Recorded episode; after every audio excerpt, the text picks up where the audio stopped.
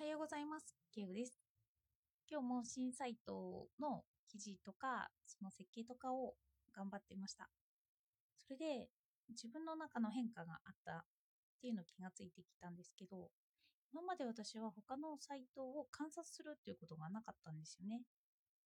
なんか内容も私あんま見ることもなかったんですけど、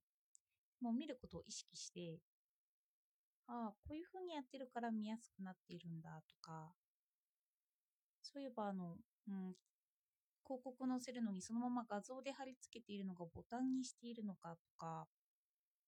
なんか細かいところを見れば見るほどみんな工夫がされてて、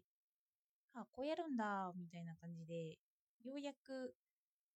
ブロガーってなってきたって感じですね。今までは本当記事を書く人っていう感じだったんですけど、今は設計もなんとか頑張れるようになってきたかなというのがあります。えっと、お組織に関しては昨日は本を一冊読んで、それから記事を書いてたんですけど、なんか初期に書いてた頃よりも知識が豊富になっていって、次第に内容が濃くなっていくなっていうのを感じています。まあ、初期は初期なりに、しょあの、わからなかった、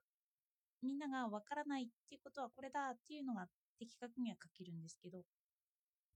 知ってくると、その深掘りに、深掘りをできるっていう、そんな違いがあるなっていうふうに思いました。今日は、お葬式の知識。あ、そうです。散骨葬、あの、骨を巻くっていうのが最近流行ってきているというのは、1991年に日本で法が改正されて、散骨してもいいよっていう風になったらしいんですよね。だから散骨文化っていうのはそこまで根付いてなかった。でも、あの、今って墓地の数とか、墓地が高かったり、東京とか結構高いですよね、都心とかも。で、しかもその墓地にあると、それをお参りしなきゃいけないんですよね。で、でも散骨すれば、そのお墓自体がないので、そのお墓の場所に行かなくてもいいし、その代々、先祖代々に迷惑をかけないみたいな、そんな思想から散骨が流行ってるみたいですね。年号とか聞くと、結構文化が根付くのって何十年もかかるじゃないですか。だからそういう背景もあるのかなと思いました。